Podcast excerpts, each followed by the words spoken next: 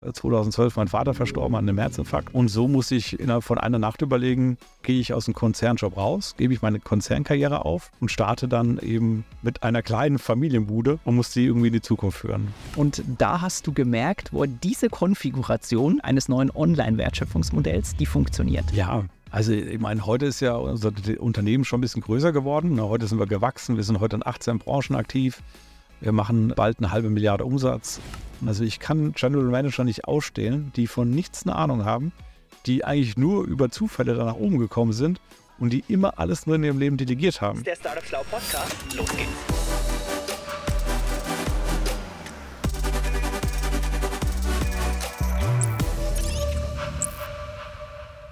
Gut, liebe Leute, ich bin heute in Wiesbaden. Es hat knackige minus zwei Grad. Es hat auch schon richtig geschneit. Und neben mir sitzt ein richtiger unternehmerischer Tausendsasser, der liebe Dominik Benner. Dominik, ganz herzlich willkommen im Podcast Bulli. Danke für die Einladung und es ist in der Tat romantisch, weil wir haben hier mittlerweile 8 cm Schnee draußen und das in einem VW-Bus, der gut beheizt ist. Wir haben auch die Standheizung schön angemacht, damit es einigermaßen muckelig warm hier drin ist und wir die Kälte gut aushalten. Dominik, du hast so viel gemacht in deinem Leben, bist einer der wahrscheinlich härtest arbeitendsten Menschen, den ich kenne. Aber erzähl mal für alle, die dich noch nicht kennen, wer bist du? Ja, ich bin Dominik, bin 41 Jahre alt, äh, wohne mit meiner Familie hier, drei Kinder in Wiesbaden und äh, genau wie du habe ich früher mal in der Schweiz in St. Gallen studiert und bin nach meinem Studium, nach meinem Doktorat dann nach Deutschland gezogen, weil ehrlicherweise in der Schweiz darfst du zum Beispiel als Ausländer keine Immobilien kaufen. Und ich bin doch ein freiheitsliebender Unternehmer, der auch gerne äh, kauft und, und äh, investiert. Und deswegen sind wir relativ schnell nach Deutschland gegangen und haben dann hier Unternehmen aufgebaut. Und ich mache jetzt seit zwölf Jahren Unternehmertum, habe das Familienunternehmen geerbt. Wir haben mal vor 140 Jahren mit Schuhhandel angefangen und aus diesem Anfang mit Schuhhandel ist daraus mittlerweile eine Unternehmensgruppe entstanden, haben viele Beteiligungen, haben in Summe 1200 Mitarbeiter, die für uns arbeiten.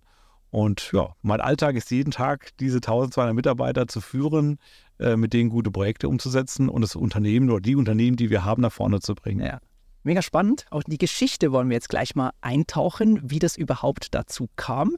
Ähm, aber vorher ähm, möchte ich eine Runde Entweder oder mit dir spielen. Zehn schnelle Fragen, entweder oder. Entweder auf einer Messe, volle Meeting-Agenda oder einfach mal rumlaufen. Ganz klar rumlaufen. Im Startup Außenminister oder Innenminister? Außenminister. Rote Ampel, Gesetz oder Hinweis? Hinweis. Herkunft oder Zukunft? Zukunft. Delegieren oder selber machen? Selber machen. Sich verletzlich zeigen oder angeben? Beides. Getrieben oder gelassen? Beides.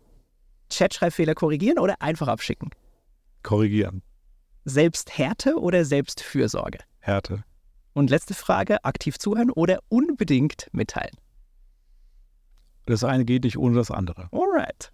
Dominik, vielen Dank äh, fürs schnelle Kennenlernen. Jetzt wollen wir ein bisschen in die Geschichte einsteigen. Du hast schon angedeutet, du hast in St. Gallen studiert, ähm, hast in, an meiner Alma Mater auch ähm, BWL studiert. Erzähl mal, wie kam das? Warum St. Gallen? Ich habe damals Abitur hier in Deutschland gemacht und das war schon Wirtschaftsabitur. Ähm, also es war schon sehr, sehr wirtschaftsorientiert. Und ich hatte damals unbedingt den Wunsch, von meinem Elternhaus weit wegzugehen. Denn wenn du, ich sag mal, studierst an dem Ort, wo du auch früher schon dein Abitur oder in der Schweiz Matura gemacht hast, dann lernst du keine neuen Leute kennen und das Studium ist auch nicht so richtig äh, tief, würde ich sagen. Ne? Und ich wollte unbedingt ein Studium Generale machen, also was sehr breit aufgestellt ist, ja. was nicht nur Hardcore eine Fachdisziplin hat. Und ich wollte weiter weg von meinem Elternhaus. Gut, hätte auch Amerika oder sonst wo werden können, aber am Ende war es dann St. Gallen, äh, immerhin 500 Kilometer entfernt und das hat mir richtig gefallen und ich habe da unglaublich viel gelernt. Ich habe ein ganz, ganz tolles Netzwerk und Freundeskreis daraus und habe eigentlich neben BWL vor allem Sachen gelernt und die mir heute noch helfen. Warst du ein guter Schüler, ein guter Student? Oh, ich denke, ich war so schon äh, zu dem Brauchbaren, aber ich war jetzt nie, ich hatte nie die Ambition gehabt, der Beste zu sein.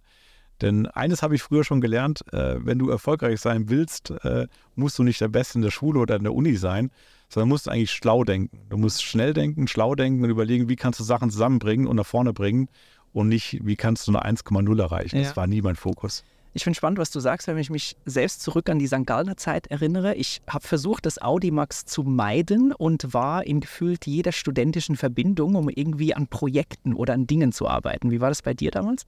Sehr ähnlich. Also ich war, glaube ich, in mindestens acht verschiedenen Vereinen immer engagiert, war Vorstand oder Vorsitzender oder was auch immer. Ähm, habe da nie einen Euro für verdient, aber es hat mir unglaublich viel Spaß gemacht, mich reinzuhängen und Sachen voranzubringen. Mhm. Ja, das heißt, mindestens 30, 40 Prozent meiner Zeit, die ich hatte, auch abends oder am Wochenende, habe ich immer in Vereinen verbracht, habe da irgendwas vorangebracht.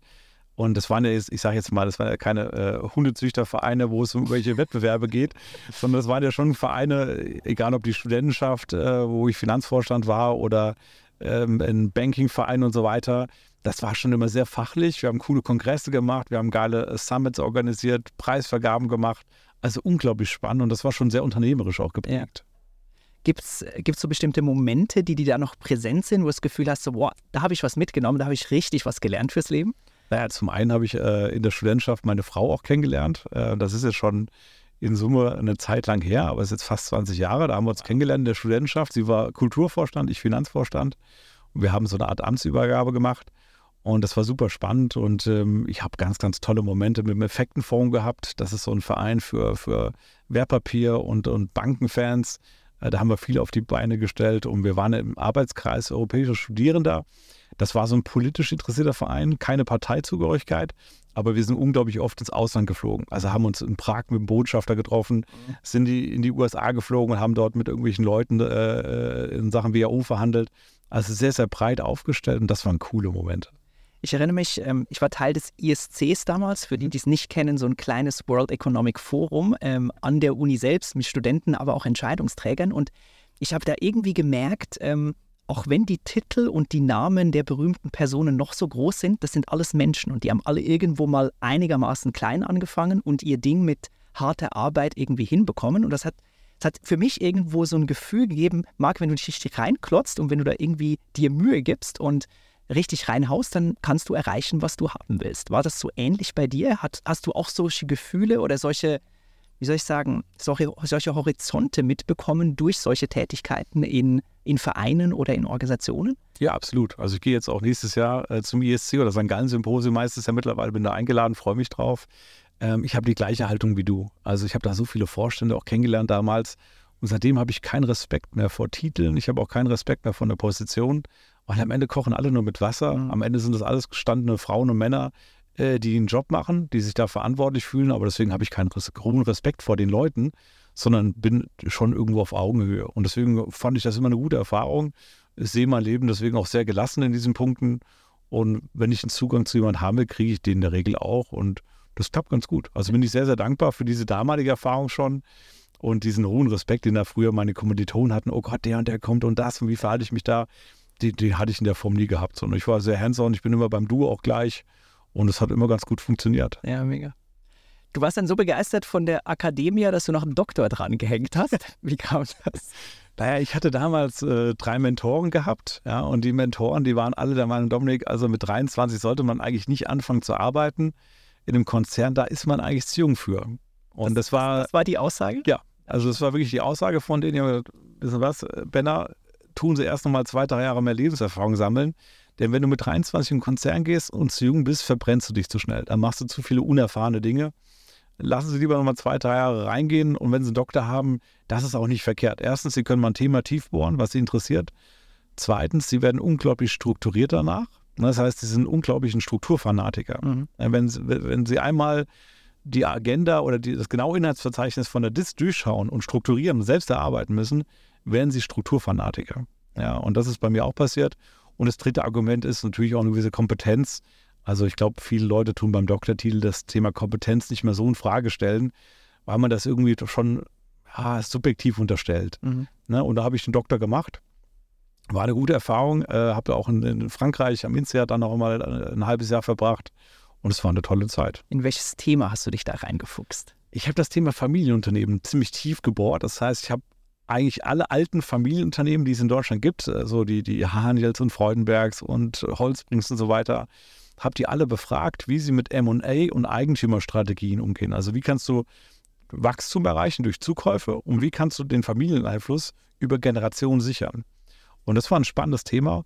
Und am Ende habe ich eigentlich, ich sag mal, mehr persönlich daraus gelernt, wie man eigentlich langfristig Vermögen aufbaut und zusammenhält von diesen alten Familienunternehmen, als dass ich am Ende jetzt in der Dis darüber ein Buch geschrieben habe. Das ist zwar auch nett, Aber am Ende ist ja immer wichtig, was hat man als Was Mensch damit genommen. Ne? Ja. Und dann ist ja in meinem Leben was passiert. Äh, mein Vater ist sehr früh gestorben und er hatte das Thema Testament nicht gut gelöst. Äh, ehrlicherweise gar nicht wirklich gelöst. Und ähm, das hat mir dann schon zum Denken gegeben und habe dann sehr schnell darauf gehandelt. Und es war eine Zeit, in der du nach der DIS ähm, schon bei einem Baukonzern bei Billfinger angefangen hast. Ähm, was hat dich bewegt, nicht im elterlichen Betrieb anzufangen, sondern selbst eine Konzernkarriere anzustreben? Also es gab eigentlich zwei, drei Gründe. Erstens hat mich mein eigenes Familienunternehmen nie interessiert. Wir hatten, also meine Mutter hat geerbt, immer Schuhhandel gehabt. Wir, ich bin die fünfte Generation. Ihr hattet Läden, wo ihr Schuhe verkauft habt. Ne? Also klassisch äh, Detailhandel, sagt man in der Schweiz, oder Retailhandel. Retail ist ja. Detail. Genau. Ähm, und da hatten wir Filialen gehabt und das hatte mich aber nie interessiert, weil ich interessiere mich überhaupt nicht für Mode. Ähm, ich bin auch farbenblind, also ich bin denkbar ungeeignet. Farbenblind? Ja, ich kann viele Farben gar nicht sehen. Ah, wirklich? Ja, ja, für, das haben ja Männer öfter so ein Thema. Ich habe das auch und deswegen bin ich für Modehandel nicht geeignet und habe immer gesagt, ich will das eigentlich nicht übernehmen. Denn auch mit stationären Handel tue ich mich sehr schwer, da überhaupt Wachstum oder was nach vorne zu bringen. Und ich war damals dann Geschäftsführer. Nach Billfinger wurde ich Geschäftsführer von einem Energiekonzern, habe gutes Geld verdient und mein letzter Gedanke wäre es gewesen, äh, Schuhhändler zu werden. Und dann ist überraschend äh, 2012 mein Vater verstorben an einem Herzinfarkt. Beim Autofahren war das. Und so muss ich innerhalb von einer Nacht überlegen, gehe ich aus dem Konzernjob raus, gebe ich meine Konzernkarriere auf und starte dann eben mit einer kleinen Familienbude und muss die irgendwie in die Zukunft führen. Kannst du uns mal mitnehmen in, in diese Momente oder in diese Überlegungen? Was, was hat dich da geleitet, nachher die Entscheidung zu fällen, ja, ich mache das, ich führe das weiter? Also ich glaube, wenn man, das war ja an einem, glaube an einem Montag gewesen, wenn man erlebt, dass der Vater verstirbt und ich habe ihn noch im Krankenhaus ganz kurz äh, in, der, in der Wiederbeatmung und so weiter gesehen, äh, dann denkst du gar nichts nach in dem Moment. Dann bist du einfach nur mit der Frage beschäftigt, wie geht die Familie weiter, wie kommt meine Mutter damit klar und wie kannst du alle Vermögensthemen danach irgendwie im Sinne der Familie lösen und was für ein Verlust es auch menschlich ist. Ja, das war für mich ganz schwer am Anfang. Und ich glaube, die erste Nacht habe ich nur geweint und, und hatte keinen guten Tag gehabt natürlich. Und deswegen habe ich nicht strategisch drüber nachgedacht. Meine Mutter hat mir dann einfach die Frage gestellt. Hat gesagt, Dominik, entweder wir verkaufen jetzt den Laden oder machen ihn zu, ja, oder du tust das übernehmen. So, das war die Ausgangsfrage. Die hat sie mir am nächsten Tag gestellt und war das sehr klar. Hat gesagt, Dominik, ich will dich zu nichts überreden, aber wenn, musst du dich jetzt entscheiden. Und zwar heute. Ja, und, Und zwar heute. ja, und das haben wir dann auch gemacht. Also wir haben direkt äh, drei Tage später dann eine Mitarbeiterversammlung einberufen mit allen Mitarbeitern, die dort waren, haben die in einem Hotel informiert und gesagt, pass auf, Wolfgang ist verstorben. Ähm, wir machen jetzt einen Generationswechsel hier. Ungeplant wird das Dominik in die Geschäftsführung hier eintreten. Und so ging dann diese Woche ab. Also das heißt, ich bin da wirklich eingestiegen, in das Unternehmen. Aber ich muss zugeben, das erste Jahr hat mir auch nicht besonders gefallen. Mhm. Denn ich habe mich da nicht wohlgefühlt am Anfang. Ich tat mich schwer und ich hatte auch kein Konzept, wie es in die Zukunft gehen kann. Mhm. Aber die Tatsache, das zu übernehmen, war das überhaupt eine Diskussion? Also war das, war das eine interne Frage, die ausgelotet wurde oder war das komplett klar, nee, du musst das übernehmen, Dominik, das ist, das ist, dein, das ist dein Weg jetzt? Also klar war das nicht, denn wie gesagt, ich hatte einen sehr, sehr guten Job. Ich war Geschäftsführer, habe gutes Geld verdient und mir hat mein Job auch relativ Spaß gemacht. Mhm. Also viele Angestellte sind nicht mehr zufrieden, aber mir hat mein Job Spaß gemacht. Ich hatte echt ein tolles Unternehmen, wo ich da aktiv war und das war hochspannend. Wir waren im Bereich erneuerbare Energien, Photovoltaik, Windkraft. Mhm. Wir waren unserer Zeit voraus damals und das war mega spannend und deswegen war das nicht klar. Ich musste wirklich darüber nachdenken. Ja, meine Frau hat gesagt, mach's nicht. Meine Mutter hat gesagt, ich lasse es dir offen, du musst es selbst entscheiden, du musst für dich entscheiden, was ist ein gutes Leben. Aber ich habe mich für mich entschieden, ich will nicht derjenige sein, der den Schlüssel als letzte Generation umdreht. Macht, ja. Ich will nicht der Letzte sein. Das tue ich den Leuten nicht an und ich wusste auch nicht, wie die Mitarbeiter dann enden werden. Ob wir die alle dann entlassen müssen, ob es einen Käufer gibt, das wusste ich ja alles nicht. Ja. Und deswegen habe ich dann relativ radikal entschieden, dass ich mich dann komplett auf das Unternehmertum ausrichte. Und das war zeitlich 2012, 2012. ja. genau. Und dann hast du jetzt gerade angedeutet, so im ersten Jahr war das echt schwer und du hast dich da auch gar nicht so wohl gefühlt. Was hat dich trotzdem motiviert zu sagen, nee, ich mache das weiter und nicht so zweifelnden Momenten nachzugeben, nee, es war wahrscheinlich eine Kackentscheidung, lass das Ding verkaufen und ich gehe zurück in den Konzern.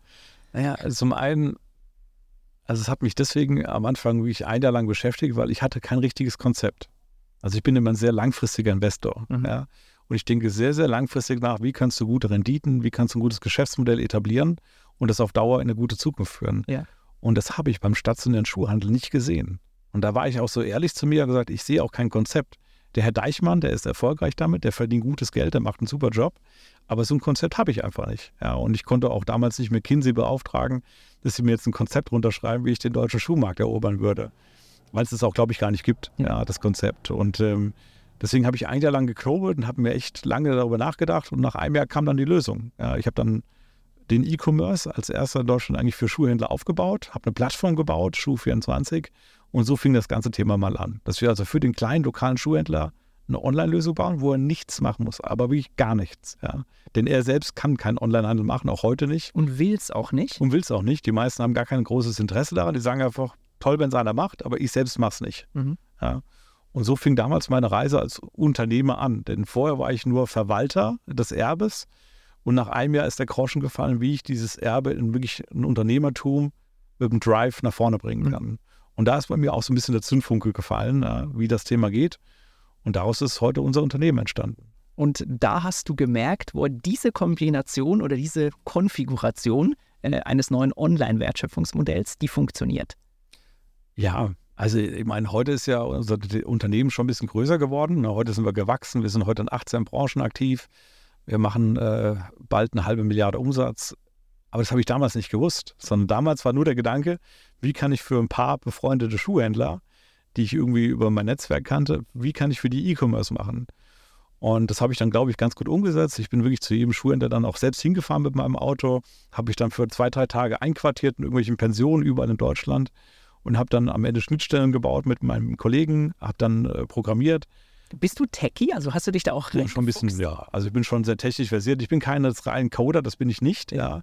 Würde ich auch nie behaupten, aber ich bin schon technisch sehr versiert, befasse mich okay. viel mit äh, Exportdateien und so weiter und kenne mich mit Schnittstellen auch halbwegs aus. Und das war schon mein Fokus, das gut auf die Beine zu stellen. Ja. Und das haben wir dann auch gemacht. Aber am Ende war es immer eine Frage, wie bringst du es auf nächstes Level? Und ich habe selbst den Fehler gemacht, ich habe, glaube ich, vier Jahre lang nur Schuhhändler angebunden, wollte immer mehr Schuhhändler haben. Mhm. Und ich habe mir nie die Frage gestellt, kann ich das auch für was anderes machen? Ja, und dann kam ein Beirat ins Spiel, ich habe einen Beirat installiert, einer meiner besten Entscheidungen auch im Nachhinein. Und der hat sich das eine Sitzung angehört, hat gesagt, Dominik, ist zwar nett, was du da mit deinen Schuhhändlern machst, aber warum machst du das für Schuhhändler, um Himmels Willen? Und dann kam 2017 dann der, der Pfad nach vorne, das Unternehmen dann auch in neue Branchen auszuweiten. Das heißt, ihr seid eigentlich ein Softwareunternehmen, der Händler auf eine ja. Plattform anbietet, anbindet und denen Verkauf ermöglicht und das Ganze mit Marketing unterstützt. Genau. Also so ist es. Wir haben in der Tat dann Software nach und nach selbst gebaut. Am Anfang haben wir mit einem Partner die Software umgesetzt und haben die dann immer weiter adaptiert. Ja. Und irgendwann haben wir dann unsere eigene Software gebaut. Und das ist heute eigentlich unser Backbone. Das heißt, heute haben wir eine eigene Software, die wir auch nicht extern vermarkten. Wir machen keine SaaS-Umsätze, sondern die wir eben selbst gebaut haben über Jahre lang. Und darüber machen wir komplett einen A bis Z-Service. Das heißt, wir bieten nicht nur die Software für unseren Partner, den Händler oder den Hersteller an, sondern wir machen die Fotografie ja, von den Produkten, wir machen die, die, die, die Pricings, wir machen die Logistik, wir machen das, das Payment, wir machen die Kundenabwicklung, wir machen alles, damit der Partner, zum Beispiel der, der Händler, einfach nur das Produkt auf die Ladentheke stellt und wartet, bis es abgeholt wird. Mhm. Alles andere machen wir und dadurch sind wir auch nicht so einfach ersetzbar. Dadurch haben wir nicht so viele Konkurrenten und dadurch haben wir uns ein bisschen so Wassergraben um uns herum gebaut, dass ja. wir nicht immer angreifbar sind. Was ja Warren Buffetts äh, Invest-Strategie ist, möglichst ja. in Wassergräbenunternehmen investieren. Ähm, wie habt oder wie hast du das damals gemerkt, was der Markt wirklich haben will? Du hast gesagt, du bist zu den ersten Schuhhändlern hingefahren und haben die dir da vertraut? Also da kommt irgendwie ein junger Bengel, der eigentlich ganz was anderes gemacht hat und der will mir jetzt online was erzählen. Also wie hat das funktioniert?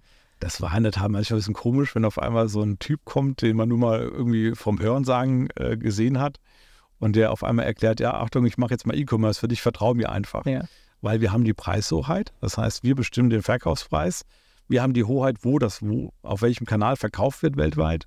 Und dazu gehört schon ein bisschen Vertrauen. Am Ende haben wir gesagt, wir machen das Modell so, dass kein Risiko für den Partner entsteht. Das heißt, er kann, zahlt keine Monatsgebühr, er hat keine Einmalgebühr, er hat ein komplett risikoloses Entscheidungsthema vor sich. Zahlt nur, wenn er auch was verkauft. Genau, rein erfolgsbasiert. Und dann haben wir, ey, wenn du mir da nicht vertraust, dass es rein erfolgsbasiert ist, dann weiß ich auch nicht weiter. Dann, ja. Also dann brauchen wir auch nicht miteinander reden. Ja, aber wenn du mir bis dahin traust, dann machen wir das zusammen.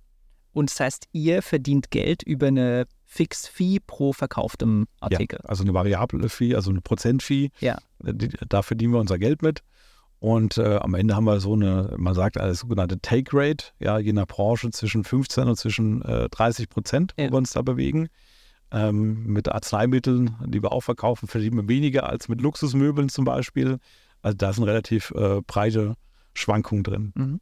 Und von all den verschiedenen Verticals, die jetzt im Moment bedient, also ich habe gelesen, Schuhe, Juwe, also Ju- Juwelen oder allgemein Schmuck, Landmaschinen äh, oder allgemein Autoteile, was, was ist so das, der Umsatztreiber oder womit verdient ihr da am meisten Geld, in welchem Segment? Also was ganz wichtig ist zum Verstehen, wie wir wachsen, ja, ist eigentlich, wir haben so einen Kreislauf gebaut. Ja, der Kreislauf, der, der Herr Bezos von Amazon denkt da, glaube ich, sehr ähnlich wie wir. Die, der Gedanke ist immer, wir müssen mehr Partner gewinnen. Mhm. Also je mehr Händler und Hersteller wir als Partner haben, desto mehr Produkte kommen drauf. Und wenn du mehr Produkte hast, desto mehr Kunden finden dich wieder auf Google und anderen Kanälen und kaufen bei dir. Ja. Und je mehr Kunden du als Käufer hast, desto stärker steigt dein GMV und dein Umsatz. Und dadurch sind die Händler wieder zufrieden und es kommen weitere Händler hinzu, die empfehlen uns ja dann. Und dieser Kreislauf ja, von mehr Händlern führt zu mehr Produkte, mehr Produkte zu mehr Kunden und mehr Kunden zu mehr Umsatz. Das ist das, die Kern-DNA von uns. Dafür bauen wir die Software, dafür bauen wir unsere Schnittstellen Mhm. und damit versuchen wir da oben zu skalieren. Verstehe. Und welcher Bereich skaliert da am besten oder welches Das Segment? Also das ist ja ganz extrem. Wir haben ja gerade äh, Covid hinter uns. Ja. äh, vor genau drei Jahren äh, gab es ja überall Covid-Themen in Deutschland, in Europa und wo auch immer. Und damals zum Beispiel, alle Deutschen haben Fahrrad gekauft. In, Corona, die Leute waren zu Hause, zumindest die meisten, ich nicht, ich war nie zu Hause. Ich weiß immer am Arbeiten. Ja, nein, ich habe wirklich in, in Corona, ich habe noch nie einen Tag im Homeoffice verbracht, ja, selbst im Lockdown. Bis, bis heute kein Tag im Homeoffice. noch nie, habe ich noch nie gemacht. Weil ich sage immer, du musst Menschen führen. Mhm. Ja, und wenn du Menschen führen willst, geht das nur persönlich. Also jemand in der Buchhaltung, der kann natürlich, oder ein Entwickler kann natürlich zu Hause bleiben äh, und auch von dort aus durchaus arbeiten. Ja. Aber jemand, der führt, muss es persönlich machen. Mhm. Und deswegen habe ich auch in Corona noch nie einen Tag zu Hause verbracht, habe immer gearbeitet. Ähm, und das war mir ganz wichtig, in Corona eben auch die Branchen nach vorne zu bringen, die, den Bedarf haben. Und zum Beispiel Fahrräder ist ein gutes Beispiel. Die, alle Deutschen haben Fahrrad gekauft, die Händler hatten keine mehr. Das heißt, unsere Fahrradplattform ging so bergab, weil die keine Produkte mehr hatte. Ja. Die Händler haben gesagt, Jungs, ich kann euch kein Fahrrad geben für eure Plattform. Wir, wir haben nicht keine mehr. kaufen und es gab Genau, es gab keine mehr. Ja. Es war ausverkauft. Ja, das heißt, es war eine Horrorbranche. Ja, dafür waren andere Branchen phänomenal gut. Ja, und jetzt genau das Gegenteil passiert. Ja, die Fahrradbranche ist jetzt in einem absoluten Downturn, einem Desaster. Ja, die kriegen keine Fahrräder weg. Und jetzt rufen uns äh, die Händler an und sind nervös und sagen, bitte, bitte, hier habt ihr noch viel mehr Fahrräder, wir haben zu viel Lagerbestand, könnt ihr uns damit helfen? Mhm. Ja, und so hat jede Branche, glaube ich, mal ihre Ups und Downs. Und darin muss man sich eben gut bewegen. Ja. Ja, verstehe.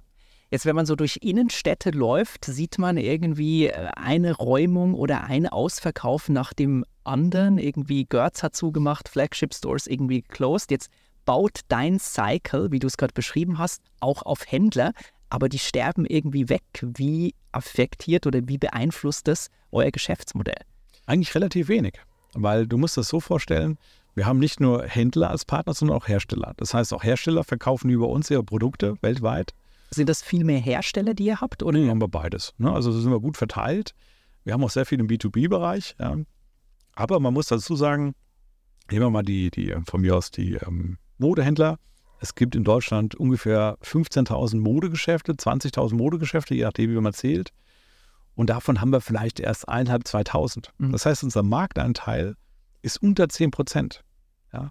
Oder um die 10 Prozent in dem Bereich. Das heißt, wir können noch so stark wachsen, obwohl, wie du richtig sagst, jedes Jahr ein paar Händler weggehen, können wir noch so extrem wachsen in dem Markt, bis wir da 50 Prozent haben. Da vergehen Jahre. Ja? Und deswegen bin ich extrem positiv äh, eingestellt. Obwohl trotz leicht rückgängiger Hinterzahlen jedes Jahr, ja, können wir weiter Marktanteile gewinnen und weiter wachsen. Was habt ihr für Konkurrenten am Markt? Also gegen wen kämpft ihr? Das hängt immer von der Branche ab, wo du reinschaust. Mhm. Also zum Beispiel, wir haben Branchen wie Möbelhandel, da haben wir gar keinen Konkurrenten. Ja, es gibt in Deutschland keine Möbelplattform.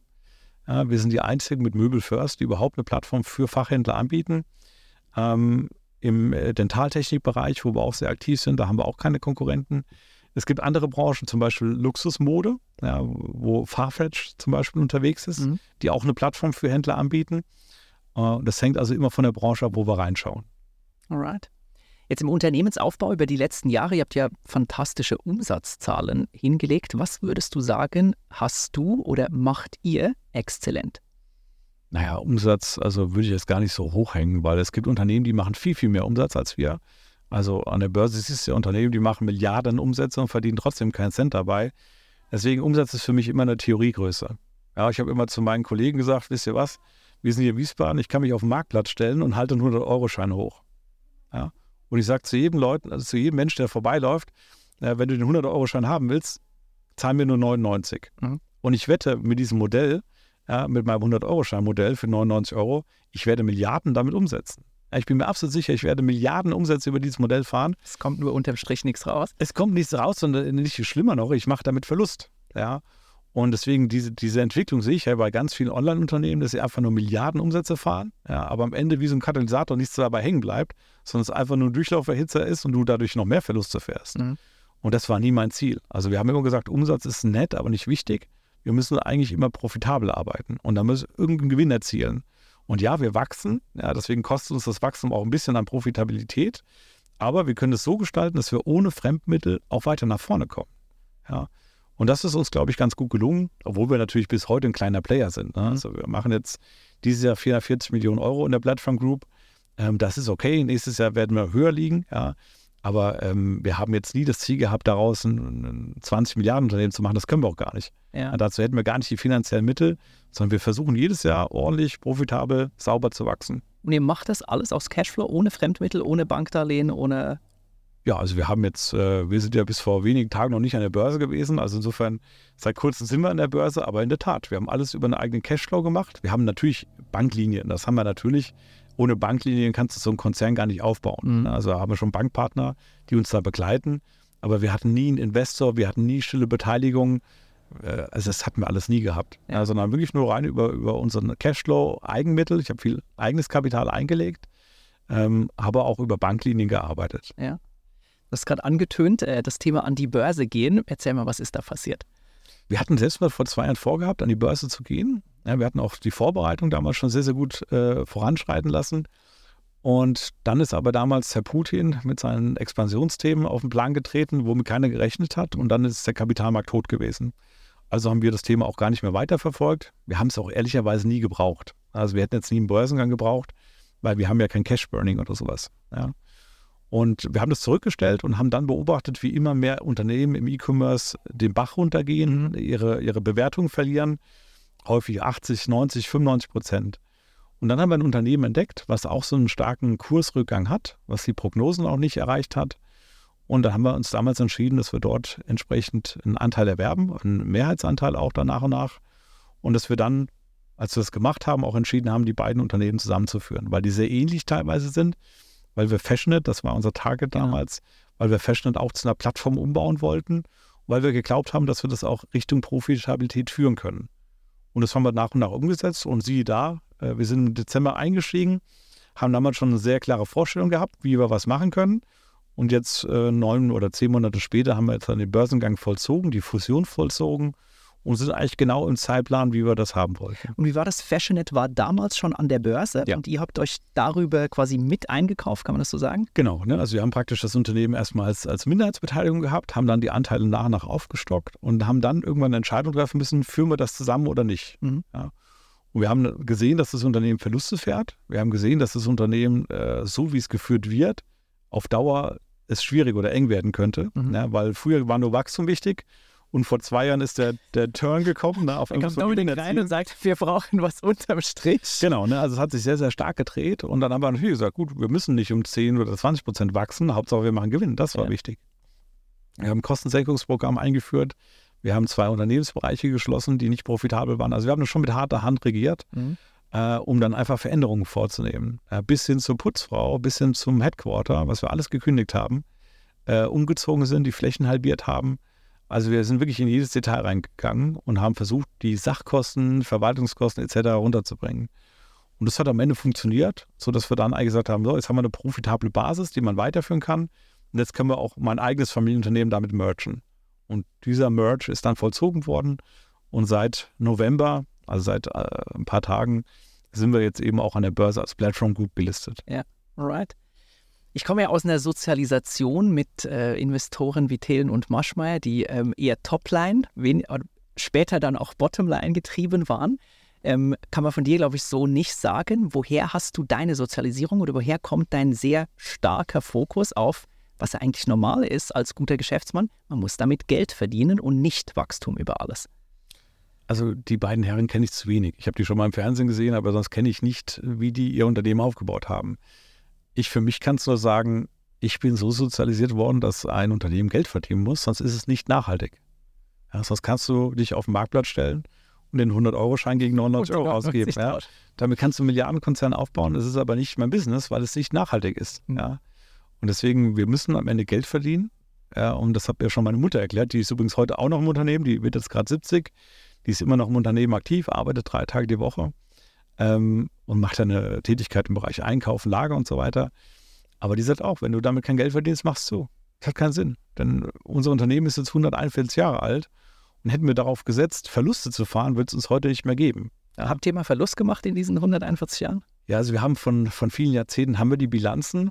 Also wir können so ganz gut rekonstruieren, eigentlich bis zum Zweiten Weltkrieg. Es gab Zeiten, äh, gerade 1946, 47 und 48, da haben wir kein Geld verdient. Weil, also für alle die, die das nicht mehr so genau wissen, ich war auch noch nicht dabei, aber ich kann es ganz gut rekonstruieren. Damals ist ja dann äh, Deutschland im Zweiten Weltkrieg verloren. Ähm, es gab noch keine neue Währung und die Einzelhändler und auch Lebensmittelgeschäfte, die haben ihre Waren zurückgehalten. Mhm. Ja, weil es gab damals mehr Tauschhandel als effektiven Warenverkauf. Und damals haben bewusst die Einzelhändler gesagt, nee, also den Einkauf, den Verkauf schränken wir ein. Es gab ja teilweise auch keine Produktion mehr, von Schuhen auch nicht. Das war ja alles zerbombt. Und dann erst als die Währungsreform kam, 48, fing der Handel dann wieder an. Mhm. Und in diesen zweieinhalb Jahren haben wir auch Verluste damals gefahren.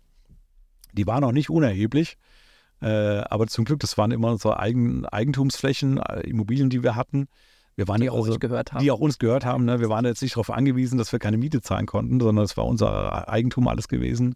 Und dadurch haben wir diese Zeit ganz gut überbrückt. Mhm. Ja, und als Kaufmann tust du ja immer ein paar Rücklagen bilden. Auch in der Kriegszeit haben wir natürlich Rücklagen gebildet als Familie und konnten dann auch diese zweieinhalb negativen Jahre ganz gut durchstehen. Und dann kam das Wirtschaftswunder. Ja, und hat natürlich Deutschland nach vorne gebracht, hat einen Boom ausgelöst in allen Branchen, die es überhaupt gab. Und das hat natürlich wieder stark zum Wachstum beigetragen. Ja, spannend. Nehmen wir uns mal in so einen durchschnittlichen Arbeitstag von dir mit. Wann, wann stehst du auf? Was machst du den ganzen Tag? Und wann klappst du den Laptop oder das iPhone wieder zu? Ja, also ähm, mein durchschnittlicher Arbeitstag, es gibt den eigentlich so in der Form nicht ganz. Aber es gibt schon so ein paar typische Merkmale davon. Also eines zum Beispiel, ich stehe morgens sehr früh auf, so zwischen fünf und sechs stehe ich jeden Tag auf, gehe in der Regel auch in die Badewanne und tue dann mit meinem Laptop die erste Stunde durcharbeiten. Das heißt, in der Badewanne? Ja, Geil. Ich habe eine Badewanne, da liegt so eine Fläche wie hier im VW-Bus, ja, wo und, ich da und du hast habe. irgendwie geschützt, weil so Wasser und Strom ist ja nicht und so ideal. Ich, ich plansche jetzt nicht im Wasser, also das klappt ganz gut. Ja, da ist noch nie reingefallen und ich kann da schon mal in Ruhe eine Stunde arbeiten, ja, ohne dass irgendeiner nervt oder mich anruft. Und dann äh, tue ich meistens morgens die Kinder dann auch äh, in die Schule kurz bringen. Die bringe ich dann immer so um 7.30 Uhr, 8 Uhr in die Schule. Und dann gehe ich hier ins Büro, treffe ich meine Assistentin, gehe den Tag durch, was zu tun ist. Bin sehr eng getaktet. Das heißt, ich habe wirklich jede halbe Stunde ein Meeting, ein Call. Ich habe noch nie einen Tag unter 15 Terminen gehabt. Das gibt es bei mir gar nicht. Und mein also, Problem. Soweit du dich entsinnen kannst, noch nie einen Tag unter 15 Terminen. Also die letzten sechs, sieben Jahre nicht. Hatte ich nie gehabt. Ich mache auch in der Regel keinen Urlaub. Das ist auch ein bisschen ungewöhnlich. Kein Urlaub? Nein. Also meine Frau und ich, wir haben irgendwann entschieden, dass wir so viel zu tun haben in diesen Jahren jetzt, dass wir keinen Urlaub machen. Ja, wir haben seit Jahren keinen richtigen Urlaub gemacht. Wir fahren manchmal, ich sag mal, Freitag bis Sonntag fahren wir mal weg. Ja. So ein verlängertes Wochenende. Genau. Ne? Also jetzt zum Beispiel waren wir mal Freitag bis Sonntag waren wir in den USA oder mal nach Paris oder so, damit die Kinder auch mal was anderes sehen als nur Deutschland.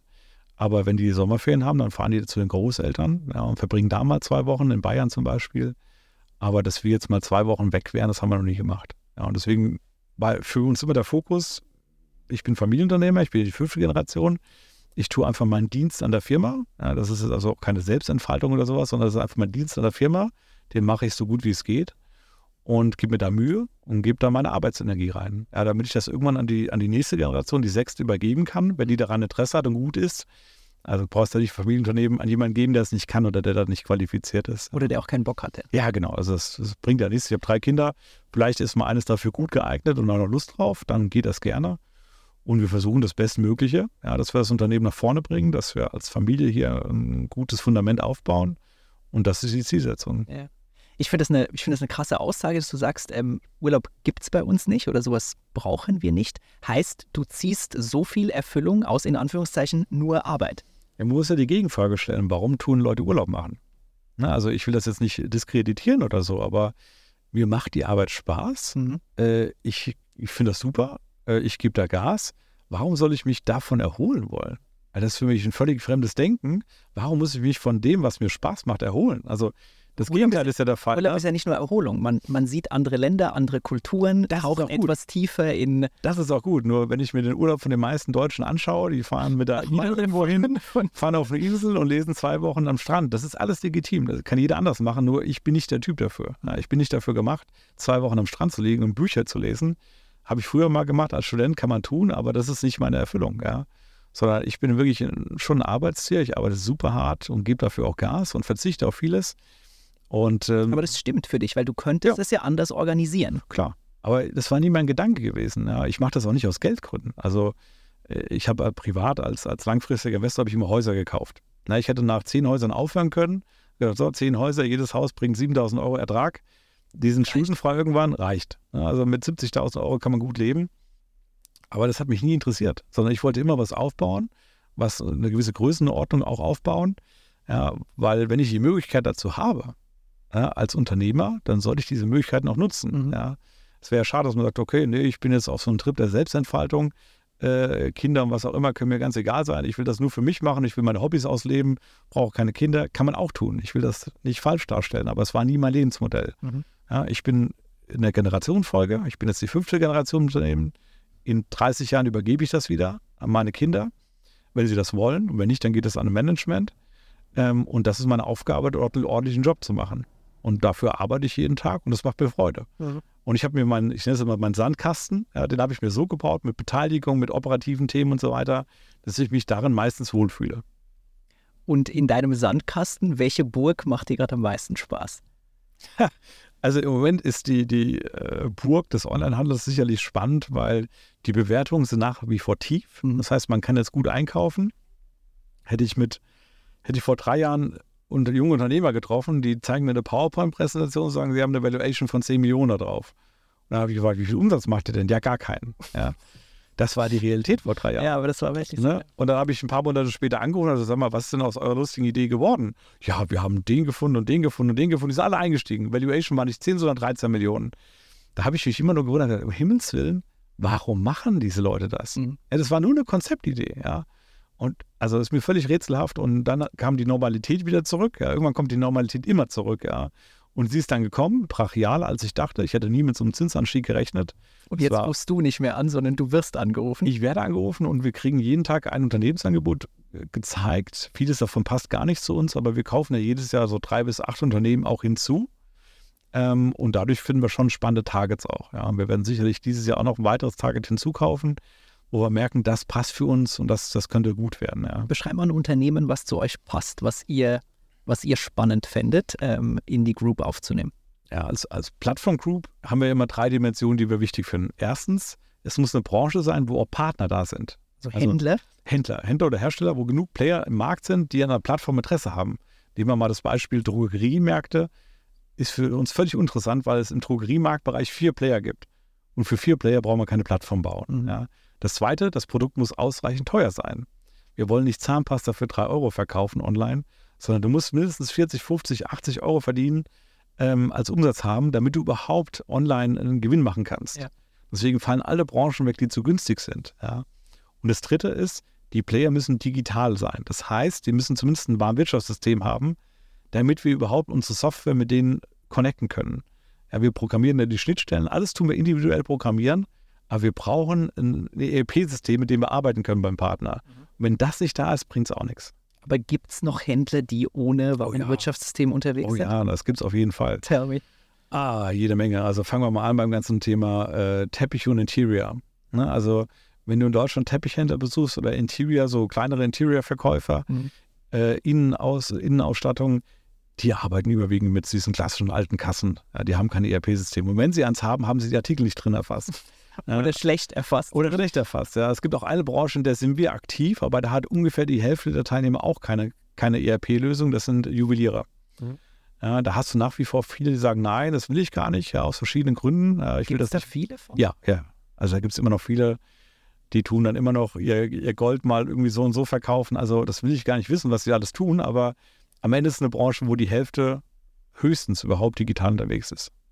Und wird es da, oder ist das, also scheint jetzt ein logischer Gedanke, dass ihr in solche Industrien auch mit einem ERP reingehen könnt. Ihr seid ja nicht nur Spezialist in der Verbindung von ERPs, sondern ihr habt mittlerweile wahrscheinlich auch die Erfahrung über, was sind gute ERPs und man könnte auch ein Businessmodell draus spinnen, Händlern ein ERP hinzustellen. Ja, weiß ich gar nicht, weil wir wollen ja nicht ERP-Anbieter für die Händler werden, sondern wir wollen ja mit deren ERP-System, auch wenn es 20 Jahre alt ist, Mhm. eigentlich arbeiten. Ja, und dann mit unserer Software, die das connectet und mit, mit der sie dann arbeiten, E-Commerce betreiben. Und es klappt auch ganz gut. Dass wir selbst ERP-Anbieter werden, das will ich nicht machen, weil dann sind wir wieder am So viel Ende. Schmerz. Ja, das ist zu viel Schmerz und dann hast du auch Leute vor dir sitzen und sagen, wofür brauche ich eigentlich ein ERP-System? Ja. Und ehrlicherweise will ich diese Gespräche nicht führen. Ja, ein Händler, der die Frage stellt, argumentieren kannst, dann stellen es keine Fragen. doch, selbst dann stellen die die Frage. Ne? Und ich, ich will ja nicht missionieren. Ich habe kein Interesse, Leute zu missionieren oder von Glaubensgrundsätzen zu überzeugen. Das ist überhaupt nicht meine Welt. Entweder man sieht ein, warum man ein ERP-System braucht, ja, oder man lässt es. Nur wir wollen die Leute nicht bekehren. Die keins haben, die werden jetzt auch keins mehr einführen. Das sind häufig Leute, die eh in den nächsten fünf, acht oder neun Jahren in den Ruhestand gehen. Da, dann sollen sie im Ruhestand gehen ohne ERP-System. Ja, das ist für uns jetzt kein Weltuntergang. Der Markt, den wir hier bearbeiten, der ist so groß. Wir haben so viele Händleranfragen in verschiedensten Branchen. Ja. Die Leute wollen und müssen online verkaufen. Und wir sind in vielen Branchen der Einzige, der es überhaupt für sie tut. Und deswegen haben wir da genug Nachfrage. Wir wollen keinen bekehren. Wir brauchen keine ERP-Lösung für andere. Wir machen unser, unser Ding und das klappt, glaube ich, ganz gut. Ist dein Wachstumsfokus denn bestehende Branchen jetzt beackern oder hast du neue Branchen im Blick mit den Punkten, die du vorhin gerade erwähnt hast, sind einigermaßen digital unterwegs, hoher Average Basket und viele Händler? Ja, klar, also bleiben wir beim Thema äh, Maschinenhandel. Also wir sind vor dreieinhalb Jahren in das Thema Maschinenhandel eingestiegen. War mit Landmaschinen oder Produktionsmaschinen? Produktionsmaschinen. Ja. Also äh, wir haben damals vom Gross Maffei Konzern, das ist ein großes Kunststoff- und Rüstungsunternehmen. Ne? Ähm, heute gelten die als nachhaltig übrigens Rüstung, ist auch wieder interessant. Von denen haben wir damals eine Beteiligung gekauft und äh, das war eine Plattform, die hat keinerlei Gewinn erzielt, nur Cashburning gehabt. Und gemeinsam mit der Geschäftsführung dort haben wir das Unternehmen Turnaround gemacht. Heute ist das Unternehmen, glaube ich, fünfmal so groß wie damals, in diesen drei Jahren gewachsen und ist profitabel. Und seitdem haben wir nach und nach im Bereich Maschinen, Maschinenhandel, digitaler Maschinenhandel hinzugekauft. Sind auch jetzt wieder an zwei, drei jetzt dran und gucken uns an, ob wir da nicht weiter hinzukaufen. Und da Denn- kauft man dann auf einem Shop bei Ja. euch eine Maschine für 150.000 100.000, Euro. genau. Das ist ja auch nicht mal so ungewöhnlich, weil erstens, wir haben ja sehr, sehr viele Maschinen schon durchgehandelt. Das heißt, wir haben genug Track Record und jeder im Markt kennt uns dort. Also, wenn du eine gebrauchte Spritzgussmaschine oder Blechbearbeitungsmaschine brauchst, weißt du, bei Genomag kannst du die kaufen, die funktioniert auch. Ja. Und wenn nicht, also muss er auch nicht zahlen. Also, das ist ein sehr sauberer Weg. Und ich glaube auch, das hat sich verändert. Ne? Früher hat niemand eine Rolex für 50.000 online gekauft. Seitdem es Chrono 24 und ähnliche Unternehmen gibt, kaufst du auch eine Rolex für 50.000 dort. Ich selbst trage keine Uhren, also mich interessiert der Markt für Rolex nicht. Aber äh, der Markt klappt, weil einfach die Nachfrage da ist und es sind zertifizierte Händler. Ja, spannend. Und jetzt, wenn man ein bisschen weitergeht oder so als Ausblick, du hast vorhin gesagt, du machst das vielleicht noch irgendwie 20 Jahre oder so, ähm, bis das vielleicht die nächste Generation übernimmt oder ein Management übernimmt. Was machst du dann? Also ich werde immer weiterarbeiten. Ja, denn wenn ich eines gemerkt habe, ist, dass Menschen, wenn sie abrupt in den Ruhestand gehen, relativ schnell auch versterben. Und das war für mich, das war für mich nie äh, spannend, früh zu versterben. Erkenntnis Beispiel. Nein, aber ist Spaß beiseite. Also es gibt wirklich viele Menschen, die fallen dann sehr, sehr schnell in ein Loch rein. Und entweder man tut sich sehr früh davor schon Ersatz schaffen, auch durch ehrenamtliche Tätigkeiten. Ja, meine Mutter macht das jetzt schon. Ja, die ist in verschiedensten Vereinen, vom Kirchenkorb bis sonst was aktiv, damit sie sagt, wenn ich da rausgehe, ist das für mich nicht schlimm. Da habe ich immer noch meine sozialen Kontakte, habe was, wo ich mich verausgabe und engagieren kann. Und das muss ich genauso machen. Und ehrlicherweise will ich so lange arbeiten, wie ich gesundheitlich kann. Und wenn es mit 80 ist, mache ich das mit 80 weiter. Ja, dann haben natürlich meine Kinder das Sagen und dann suche ich mir zwei, drei Spielfelder im Sandkasten, die ich dann alleine bearbeiten darf. Aber das ist schon mein Wunsch. Ja. Und wenn du so arbeitest, jetzt, vorhin hast du es erwähnt, irgendwie von morgens früh, keine Ahnung, sechs bis, ich schätze, ich schätze nach 20 Uhr, Mhm. Was tust du für deine Gesundheit? Wie sorgst du für dich, dass das auch bis 80 hält? Oh ja, das weiß ich selbst nicht so genau. Also da bin ich auch bestimmt kein Vorbild. also ich ernähre mich nicht unbedingt nur gesund. Ich trinke auch gerne abends mal äh, ein Glas Wein. Meine Assistentin schimpft immer mit mir, denn ich habe öfter abends zwei Essenstermine nacheinander. Zwei Essenstermine? Ja, weil ich habe immer gesagt, wenn ich zwei Abendessen machen kann, ja, von 18.30 bis 19.30 und dann von 19.30 bis 20.30 äh, kann ich einfach doppelt so viele Termine wahrnehmen. Ja, und das jeden Tag. Ja. Das ist crazy. Und das summiert du isst auch beide Mal. Ja, aber natürlich dann nicht jedes Mal ein Steak oder so, Ja. sondern tue ich jeweils in nur Vorspeisen essen. Äh, oder einmal Vorspeisen, dann Hauptgang. Ja, und das ist schon also für meine Effizienz wichtig. Ja, sonst würde ich einfach diesen Tagesablauf gar nicht hinbekommen. Und wenn ich doppelt so viele Menschen in meinem Leben treffen kann, ist das für mich was Gutes und keine Belastung. Aber deswegen kommt bei mir das Thema Ernährung zu kurz. Also achte ich überhaupt nicht drauf. Und auch Sport ist bei mir jetzt nicht oben auf der Agenda. Soll sich das ändern oder ist das okay, so wie das jetzt ist? Weiß ich nicht. Also im Moment fühle ich mich wohl. Äh, ich muss ein bisschen abnehmen, da arbeite ich gerade dran. Aber sonst, äh, ja, gibt es, glaube ich, Themen, das ja, bin ich nicht immer super drin. Ja. Alright. Nehmen wir uns mal mit so auf die nächsten ein, zwei Jahre. Was kann man von dir da erwarten? Wohin wird sich Platform Group und der Dominik Benner entwickeln? Erstens äh, will ich weiterhin dabei bleiben. Ich bin ja selbst Hauptaktionär. Ich habe 80 Prozent von der Firma. Und ähm, das macht mir Freude. Deswegen möchte ich auf jeden Fall weiter an Bord bleiben. Und wohin die Platform Group sich entwickelt, also haben wir an der Börse muss ja sogenannte Guidance, Prognosen rausgeben. Ja. Da haben wir relativ gute Prognosen auch äh, dabei und werden es auch die nächsten Jahre kommunizieren, wohin wir da wachsen wollen. Aber wir werden größer, wir werden es profitabel machen. Und ich habe Freude, dieses Wachstum zu begleiten. Ja, und ich, jeden Tag, wo ich daran was Gutes machen kann, der ist gut. Aber ich habe auch manchmal Tage, wo ich strategisch gar nichts entscheide, wo ich nur im operativen Ärger und sonst wie drin bin oder eine gute Führungskraft verlässt uns, warum auch immer. Und ähm, da haben wir auch oft genug Probleme. Wir machen gerade eine ERP-Umstellung hier nochmal. Wir haben unser eigenes ERP-System Oh Gott. intern gebaut Oh und Gott. da habe ich viel Ärger in der Backe jetzt gerade. Manche Händler beschweren sich und da müssen wir jeden Tag wirklich im Detail reinschauen, was läuft gut, was läuft schlecht. Ja. Also nicht jeder Tag ist ein Freudentag, aber in Summe ist es cool und macht mir einfach Spaß. Bist du da noch in den Details Ja. Oder bist du eher Stratege? Nee, also ich bin schon im Detail drin. Wenn ich auch merke, dass bei einer Beteiligung was Schlimmes ist, dann fahre ich immer drei Tage hin und lege mich da irgendwie auf eine Pritsche oder gehe ins, ins bin Bist du Elon Musk-mäßig? In die Fabrik, pennen. Ich kenne den Mann jetzt nicht. Äh, ich weiß nicht, was der genau macht, aber ähm, ich selbst bin da sehr im Detail drin, Ja. ähm, bin da hinterher und bin schon Detailtyp. Es findet Mit- Mitarbeiter nicht mal gut. Die nervt das, dass ich das im Detail wissen will, dass ich auch meine Nase überall da reinstecke. Mhm. Aber in Summe gibt es mir das Vertrauen, dass es dann auch gut läuft. Ja. Denn ich habe ehrlicherweise so viele Menschen in meinem Leben kennengelernt, die klingen vom Lebenslauf toll, Mhm. die haben große Namen, tolle Titel gehabt. Und wenn du dann aber mal im Detail fragst, Ja. hey, was hast du denn da gemacht? Hey, verstehst du Analytics? Hey, hast du eigentlich mal Google Ads verstanden? Und wie baust du das und das auf? War nicht im Maschinenraum. Dann gucken die mich an und sagen, das habe ich nur delegiert. Ich könnte das gar nicht beurteilen. Und dann werde ich allergisch. Mhm. Also ich kann General Manager nicht ausstehen, die von nichts eine Ahnung haben, die eigentlich nur über Zufälle da nach oben gekommen sind und die immer alles nur in ihrem Leben delegiert haben. Mhm. Und für mich, es gibt auch Top-Manager. Man braucht nicht Unternehmer sein. Es gibt Top-Manager und immer Wolfgang Reitzler, ja, der war früher bei BMW, hat er bei der Pike auf angefangen, ja, einer ganz kleinen als, als Referent angefangen, hat dann die, die komplette äh, Designproduktion etc. verantwortet und hat sich dann nach und nach im BMW-Konzern nach oben gearbeitet. Und der versteht jedes Detail.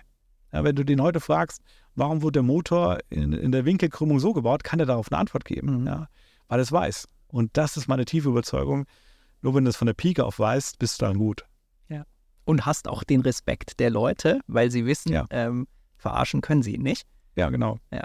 Wie gesagt, manche finden das nicht gut. Ja, weil das führt auch manchmal zu Diskussionen. Gut, die, Konse die Konsequenz ist halt sehr viel Arbeit, ist sehr viel Invest, weil damit man sich in den Detail auskennt, muss man sich halt mit den Details beschäftigen und das schlägt sich dann in Arbeit und in Zeit und Energie nieder. Absolut. Also es kostet Zeit, es kostet auch mal vor Ort weg zu sein.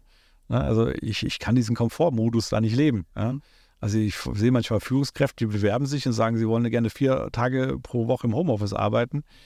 Das sage ich mir, also äh, ist ja schön, dass Also, du... geht dann im ersten Prozessschritt schon raus. Ja, natürlich. Also lege ich pauschal ab sowas, weil erstens eine Führungskraft muss führen. Ja, das steckt in der Positionsbeschreibung drin und Führung geht nicht digital. Das ist meine tiefste Überzeugung.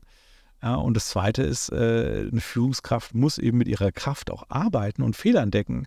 Und wenn du nicht auf dem Flurfunk mitbekommst, was da schief läuft, Ja. wenn du in der Produktion oder im, im Shop oder wo auch immer nicht live siehst, was läuft schief und in der Abteilung siehst, oh, die haben sich gerade gefetzt, ja, die, die hier vor Ort sitzen, dann kannst du gar nicht führen. Das ist Unsinn, ja. Und deswegen habe ich dann eine sehr klare Haltung zu sowas. Ja, spannend. Eine Geschichte möchte ich noch vertiefen mit dir und zwar das Thema Containerhotels. Beschreib mal, was hast du dir da überlegt oder was treibt ihr da voran? Naja, also meine Familie äh, investiert ja auch immer außerhalb von der Platform Group. Wir haben ein Family Office gebaut, wo wir eine Führungsmannschaft haben, die dann Beteiligungen eingeht. Und wir haben Immobilienbestand in Deutschland, viele tausend Einheiten. Und wir haben eben auch einen Einstieg bei einer Hotelgruppe gemacht, die heißt Tin In. Da sind wir als, als passiver Investor beteiligt. Äh, wir führen das Unternehmen nicht, ähm, aber wir kriegen da sehr viel mit, was da passiert. Und das fand ich hochspannend, weil wenn du einmal Hotels geführt hast, äh, wir haben zum Beispiel auch ein Schlosshotel in unserer Beteiligung, mhm. dann weißt du, wie viel Aufwand es ist, Personal zu finden in dieser äh, Sparte mit Gastronomie und Hotellerie. Und du weißt, wie lange so ein Hotel überhaupt braucht, bis es auf dem Boden steht und, und funktioniert. Ja, äh, die Bauphase dauert ewig beim Hotel. Ja, und als ich dann Tin In kennengelernt habe, ich habe mir das von außen angeschaut, habe dann die Führungsleute alle kennengelernt. Das war super spannend. Die tun ja praktisch gebrauchte Container nehmen, haben eigene äh, Produktionswerke mit Robotern und so weiter, wie sie die ausbauen, diese Container zu Hotelgebäuden mhm. und sind innerhalb von drei Monaten fertig. Das heißt, drei Monate also später. Von null Fundament bis ja, in drei genau. Monaten steht das Hotel. Ja, genau. Das ist also eine komplett serielle Produktion, die da gefahren wird. Das wird in Deutschland in Wassenberg, das ist in NRW produziert. Ähm, und die können alle drei Monate ein Hotel einfach aus ihrer Fabrikation hinstellen. Zack. Ja, da steht das Ding und ist in Betrieb. Ist live in Betrieb. Wie lange dauert normalerweise der Bau eines ähnlich großen Hotels? Ewig. Also du brauchst allein für die Planungs- und Genehmigungszeit brauchst du eineinhalb bis zwei Jahre. Ja, weil ein großes Hotel mit, mit 18 Stockwerken und so weiter, das ist ein sehr komplexer Vorgang bei einer Stadt. Und dann brauchst du für die Produktion, also für die, für die Gewerke im Bau, brauchst du mindestens zwei Jahre, ja, bis das überhaupt in Betrieb gehen würde. Dann musst du noch die Innenausstattung und so weiter machen. Ja. Das heißt, wir reden von zwei bis vier Jahren im Schnitt bei einem normalen Hotel. Und wir sind bei drei Monaten. Also ihr seid Faktor Genau. Ja, und das fand ich eben super spannend als Investor. Und habe gesagt, guck mal, und dann habe ich als nächste Frage gestellt, seid ihr damit profitabel? Die Antwort war ja. Da habe ich mir natürlich jeden Kontoauszug angeschaut, aber gesagt, kann ich das kontrollieren, bitte? Ja. Und der dritte Punkt war dann gewesen, ähm, ist es auch personalfrei? Denn wie gesagt, der Albtraum ist, Personal in diesen Bereichen zu finden. Und die sind komplett personalfrei. Es gibt eine Putzfrau, die reinigt natürlich, muss die Betten wechseln. Ähm, und das war es auch. Also der Rest ist komplett Check-in und so weiter. Alles komplett digitale Journey aufgebaut. Und es ist auch das einzige Konzept, was ich so kenne, was in drei Monaten baut, digitale Journey hat und was auch profitabel ist. Ja. Habe ich vorher noch nie gesehen. Und deswegen bin ich auch ein Fan davon geworden, habe gerne dort mein Geld investiert. Und äh, wir hoffen als Familie, dass das ein gutes Investment ist. Aber wie gesagt, operativ bin ich da nicht drin. drin ja. Ich verfolge das von der Seitenlinie und finde das einfach mega spannend. Was ist oder wer ist Zielpublikum? Äh, Geschäftsreisende. Ne? Mhm. Das ist also im Budgetbereich. Ja, also Leute, die so 80 bis 100 Euro ausgeben ähm, die in kleineren Städten sind. Also wir wollen damit gar nicht in die Großstädte reingehen. Wir wollen keine Konkurrenz zu, was weiß ich, äh, Motel One und so weiter sein, sondern sind eher in Kleinstädten unterwegs, weil es da kaum Angebot gibt. Da gibt es den Landgasthof, der hat Restaurant plus acht Zimmer oben. Ja. Die sterben nach und nach aus. Ja, und das ist so. Und da sind auch noch Flächen. Also in da sind Flächen, hast du auch keine Flächen. Genau. Ja. Und da wollen wir eigentlich hingehen. Ja. Aber wie gesagt, ich bin da nicht in Charge, das machen andere, aber die machen einen guten Job. Ja, super spannend. Dominik, ich habe noch ein paar teuflische und himmlische Fragen für dich vorbereitet. Ähm, beginnend mit der ersten teuflischen. Was möchtest du demnächst mal angehen, was dich richtig viel Mut kostet? Ich habe da jetzt gar nicht so ein richtiges Thema, wo ich sagen würde, das ist es jetzt. Aber ich glaube, wir haben intern ein paar Baustellen, auch bei der Plattform wo ich sage, da müssen wir dringend anpacken, zum Beispiel das Thema Kultur. Ja. Wir haben jetzt gerade zwei Unternehmen zusammengeführt und diese Kulturzusammenführung, die ist mega schwierig. Ich glaube, man kann auch Kulturen gar nicht vereinen. Ja. Man kann nur Verständnis für den anderen erzeugen. Und wir führen da so Pole in diesen Kulturen? Ja, zum Beispiel, also wir führen im Unternehmen über wie Schnellboote. Mhm. Ja, wir sagen lieber mehrere Schnellboote als ein Tanker. Ja. Denn am Ende brauche ich funktionierende Unternehmen, die eine coole Kultur haben und einfach einen Drive haben. Und das darfst du nicht aufgeben. Ja, also wenn ich dann immer sehe, dass das Telekom oder Thyssen irgendein Unternehmen gekauft haben und das integrieren, weiß ich, das klappt gar nicht. Das kann nicht funktionieren. ja, ja. Klar, wenn die irgendeine geile Produktion oder ein Patent haben, ist das was anderes, dann kaufen sie es deswegen. Aber du brauchst kein Startup kaufen, wenn du es integrieren willst in den Konzern. Das kann nicht funktionieren, ja. Oder in der Regel nicht. Ja. Und da haben wir daraus gelernt. Und ich glaube, da an der Baustelle müssen wir ein bisschen arbeiten und müssen schauen, dass die beiden Kulturen sich gut verstehen, dass sie auch miteinander arbeiten. Wir wollen sie nicht identisch machen, das geht auch gar nicht. Ja. Wie schaffst du Verständnis für diese Kulturen oder welche welche Tools oder ich weiß nicht, konkreten Dinge Ja. ähm, baust du da ein, dass es besser funktioniert? Also wir haben ein ganz cooles System aufgebaut, das heißt United in Growth. Und das bedeutet, dass äh, haben wir ein Projektteam aufgesetzt, die Leute haben also T-Shirts bekommen und so weiter.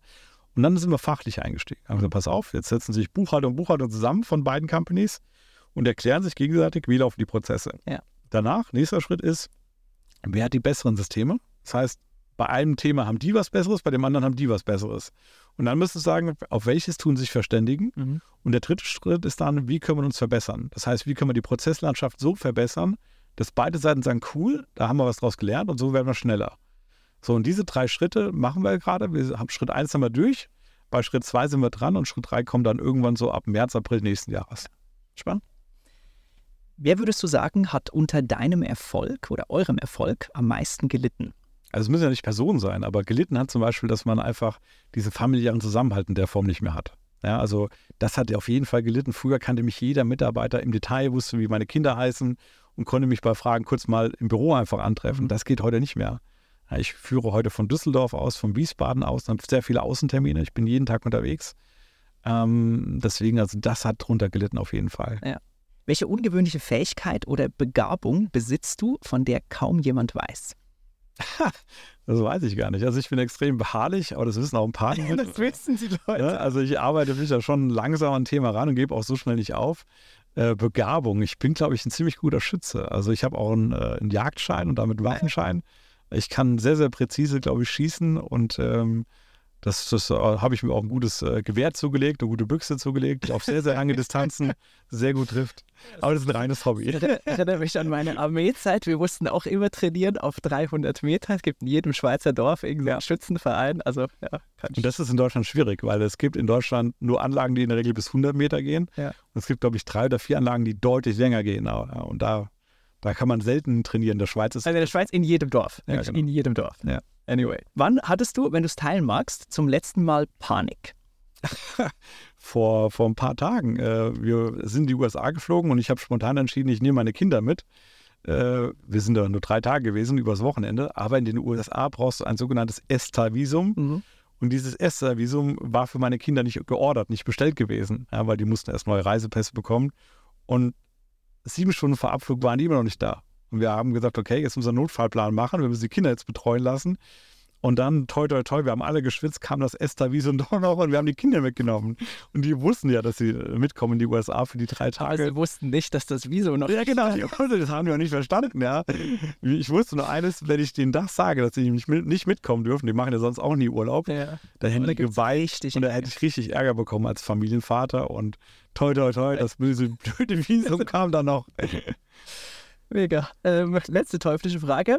Bist du ein schwieriger Typ Mensch? Und wenn ja, warum? Ja, natürlich bin ich eher schwierig. Also äh, ich glaube, jeder Mensch, der irgendwas auf die Beine stellt und nach vorne bringt, der ist ja nicht immer so locker flock und sagt, ey, wir chillen eine Runde, wird schon passen, sondern du musst ja schon einen Drive haben, Sachen vorgeben und umsetzen wollen. Ja. Also deswegen sind Unternehmer, die was nach vorne bringen, glaube ich, nie ganz einfach.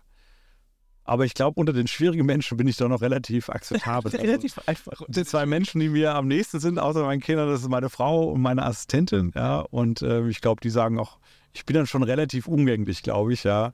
Äh, ich kann, glaube ich, halbwegs gut mit vielen Menschen, aber ich merke auch eben auch Menschen, die gar nicht mit mir klarkommen. Das gibt es natürlich auch, wo du gegen eine Wand läufst, weil die so anders sind, aber das ist normal im Leben. Ja. Aber da hast du dann ja auch das Privileg, mit denen nicht zwingend arbeiten zu müssen. Ja. Als Geschäftsführer und als Unternehmenseigner. Und das ist eine der schönen Privilegien davon. Das stimmt, aber auf der anderen Seite, ich habe ja auch Banker und so weiter, da kannst du ja nicht aussuchen und sagen, naja, sie gefallen mir oder sie gefallen mir nicht. Ja, du musst ja mit denen klarkommen oder Analysten an der Börse und sonst was. Linie Ja. jetzt. Also insofern, da gibt es auch ja, so und so, aber in Summe, ja, glaube ich, dass ich schon mit, mit der übrigen Anzahl von Menschen halbwegs klarkomme. Alright. Dominik, was war deine beste Investition? Also, wir haben ja in Summe jetzt bei der Plattform Group 21 Beteiligungen gemacht. Und ähm, ich habe früher mal MA geleitet im Konzern. Ich weiß, wie viel scheitern kann. Aber wir haben es in Summe ganz gut hinbekommen. Mhm. Äh, Im Rückblick habe ich kaum Beteiligung, wo ich sage, um Himmels Willen, warum kam das? Weil wir haben immer nur kleine Beteiligungen gemacht. Wir haben die sehr, sehr gut immer an die, an die Hand genommen und haben sie auch nie richtig integrieren wollen, sondern haben wir gesagt, da und da, auch im Fall im Bereich Software, Mhm. arbeiten wir zusammen und die in die Bereiche macht ihr bitte selbst. Und deswegen sind auch die Leute an Bord geblieben. Und ich muss sagen, ich habe jede Menge toller Investitionen, wo ich im Nachhinein dankbar bin, dass wir die gemacht haben. Deswegen, ich hätte jetzt nicht ein Einzelbeispiel, wo ich sage, das war outstanding und alles andere war schlimm. Im Gegenteil, ich kann sagen, der Großteil war eigentlich gut Track gewesen. Record. Äh, Genau, ne? am, Ende, am Ende ist ja ein Track Record. Ich muss über Jahrzehnte arbeiten ja. und gucke mir dann rückblickend an, was gut und schlecht war. Da wird es auch mal irgendwo einen Flop geben, das gehört zum Leben dazu. Aber wenn die Mehrheit stimmt, dann ist das, glaube ich, ein gutes Ergebnis. Yes. Welche Tätigkeit oder Aktivität lässt dich völlig die Zeit vergessen? Also ich liebe es zum Beispiel abends zu essen und mit Leuten mich auszutauschen. Und ich habe ja bekanntlich meistens zwei Abendessentermine nacheinander. Und das passiert mir häufig, dass ich beim zweiten Abendessen dann in der Tat noch, noch ein Dessert bestelle, nochmal Wein trinke. Und wenn ich so mit Leuten im Gespräch bin, ja, das liebe ich über alles, weil ich saug neue Ideen auf. Ich bin super neugierig. Und da passiert es mir häufig, dass aus den 20.30 Uhr auch mal 22.30 Uhr werden. Das Restaurant immer noch offen. nicht noch ein drittes Abendessen. Nein, das nicht. Das habe ich, also habe ich auch schon ein paar Mal jetzt gehabt, aber es muss nicht sein. Ja, und deswegen auch das genieße ich schon sehr. Also ich brauche ja einen gedanklichen Austausch. Wenn ich diesen gedanklichen Austausch mit anderen Leuten nicht habe, Ja. Verkümmere ich intern. Ja, und das ist, manche Leute brauchen Urlaub. Ja, ich brauche eben Austausch mit Menschen. Dem kann ich sehr gut nachfühlen. Ja. Und den Austausch hast du nicht, wenn du einen Zoom-Call machst von einer Viertelstunde, wo jeder getaktet ist und jeder parallel nebenher irgendwas schreibt. Das klappt nicht. Und noch 17 Tabs offen hat. Genau, ne? Und deswegen bin ich ein ganz großer Fan davon, bei gutem Essen und guten Wein äh, schön den Abend ausklingen zu lassen. Mega. Wann warst du zum letzten Mal richtig stolz? Ähm, ich glaube, vor, vor ein paar Wochen haben wir einen guten Unternehmensstil gemacht. Äh, wir haben uns an einem Unternehmen beteiligt im Bereich äh, Garten- und Forsttechnik. Ja, äh, die machen Onlinehandel mit Garten- und Forsttechnik und bauen jetzt das zu einer Plattform gerade aus mit vielen Händlern und unserer Software. Und das war ein, erstens, glaube ich, ein gutes Geschäft und zweitens, wir haben einen ganz tollen Gründer und Geschäftsführer da drin. Ja, der Dieter, mit dem wir arbeiten, der ist genau auf unserer Wellenlänge und das hat mich super stolz gemacht, dass das so gut geklappt hat und dass das so gut harmoniert. Und das, ja, das macht mich stolz. Ja. Und ansonsten habe ich vor eineinhalb Jahren ein Baby bekommen. Das macht mich auch jeden Tag stolz. Mega. Zum Schluss, wenn du hier in Wiesbaden ein riesig großes Plakat gestalten könntest, ein Riesending, 20 mal 40 Meter, da steht egal was drauf, was du dir vorstellst oder du dir wünschst, was packst du da drauf? Ja, zwei Worte. Mut und Veränderung. Ähm, denn äh, wenn ich das erlebe, äh, wie die Verwaltung teilweise in diesen Städten, auch in Wiesbaden arbeitet, wie schwerfällig die sind und wie wenig da Leute mit einer Initiative vorangehen, einfach was machen, Mhm. das ist absolut erschreckend. Und ähm, da kann ich eigentlich nur wirklich für Mut und Veränderung plädieren. Denn sonst stehen wir auch in Deutschland still, sonst sind wir weiterhin das Schlusslicht in Europa. Und ähm, ich glaube, uns allen geht es viel zu gut. Und leider zeigt immer die historische Erfahrung, nicht nur in Deutschland, auch in anderen Ländern, erst wenn es den Leuten schlechter geht, wenn die Arbeitslosigkeit steigt und wenn es wirklich ernsthafte Probleme gibt, die der Mensch im Alltag spürt, erst dann kommen Politiker auf die Idee, Sachen in diesem Land zu ändern und auch proaktiv zu werden, weil sie dann nicht mehr anders können. Und leider fehlt der Moment noch. Fordert, Ja. wieder Veränderungen anzutreiben. Im Moment hat jeder noch Angst, wenn ich jetzt was verändere und so und so mache, dann verliere ich meine Wähler. Ja. Mhm. Und solange das der Fall ist, sind wir weiter in einer Stagnation und das ist nicht gut. Dominik, ich will das genau bei diesen zwei Worten äh, Mut und Veränderung stehen lassen. Das war ein fantastisches Gespräch. Vielen, vielen Dank, dass du uns einmal so komplett durch deine Journey mitgenommen hast, äh, mit allen Ups und Downs, mit äh, sehr vielen Learnings und super viel Inspiration, jetzt die ich auch rausziehen konnte. Äh, ganz herzlichen Dank, dass du die Zeit genommen hast. Das war mega, mega cool. Danke für den guten Podcast. Vielen Dank auch euch. Wenn es euch gefallen hat, lasst mir bitte ein Like hier oder schreibt was in die Kommentare. Und wer weiß, vielleicht sehen wir uns ja bald wieder im nächsten Podcast von Startup Schlau. Bis dahin, Servus.